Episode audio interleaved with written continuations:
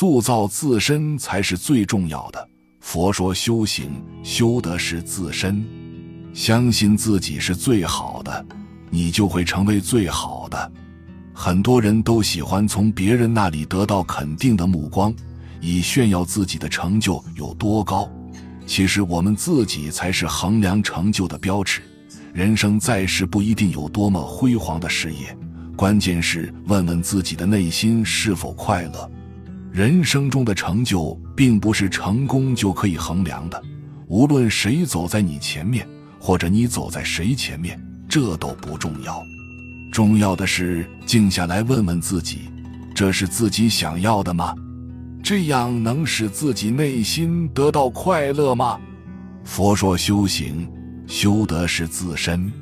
有这样一个故事，在新的寺院落成后，老和尚告诫小和尚要自己动手塑造佛像。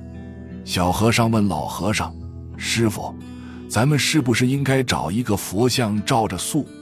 老和尚回答说：“不，照着自己的模样塑就行。”小和尚不解地说：“照着师傅的样子塑可以，我可不行。”老和尚笑道：“这样吧，我照你塑，你照我塑。”小和尚不明白。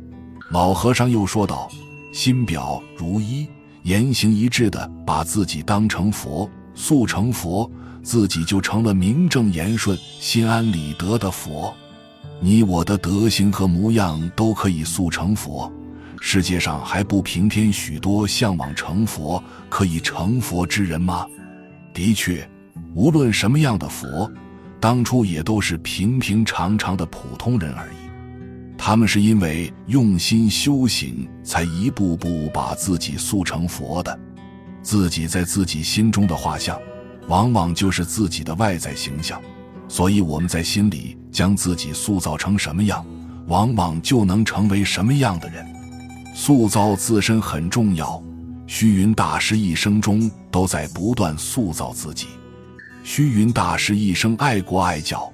新中国成立以后，他和元英、赵朴初等二十人共同发起成立中国佛教协会，倡导全国佛教徒组织起来，参加爱护祖国和保卫世界和平的运动。虚云大师一生正信正行。他从十九岁出家之后。历经三朝五代，不论时局如何变化，从未放弃过佛教信仰，坚持搞好道风建设和佛教自身建设，特别是提出了农禅并重的思想，重振禅门宗风。虚云大师一生处事不惊，他的一生虽然经历坎坷，备受许多磨难，他都能从容面对，泰然处之。体现了一位德行高尚、修行有素的出家人的宽阔胸怀。虚云大师一生艰苦朴素，在他的百年佛教生涯中，他修建了近百所寺院，每开辟一处都是结茅而居，僧装束身，粗茶淡饭，但他总是亲力亲为，和大家共同建造寺院，推动当地佛教事业的发展。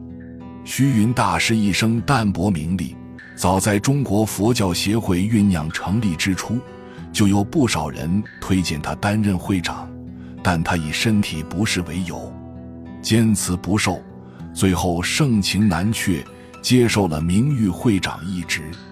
他建好的寺院总是交由他人管理，从不以功自居。大师一生致力于佛法。从点点滴滴的小事中塑造自己的形象，堪称典范。我们也要从自身抓起，塑造自身，以求内心真正的快乐。本集就到这儿了，感谢您的收听，喜欢请订阅关注主播，主页有更多精彩内容。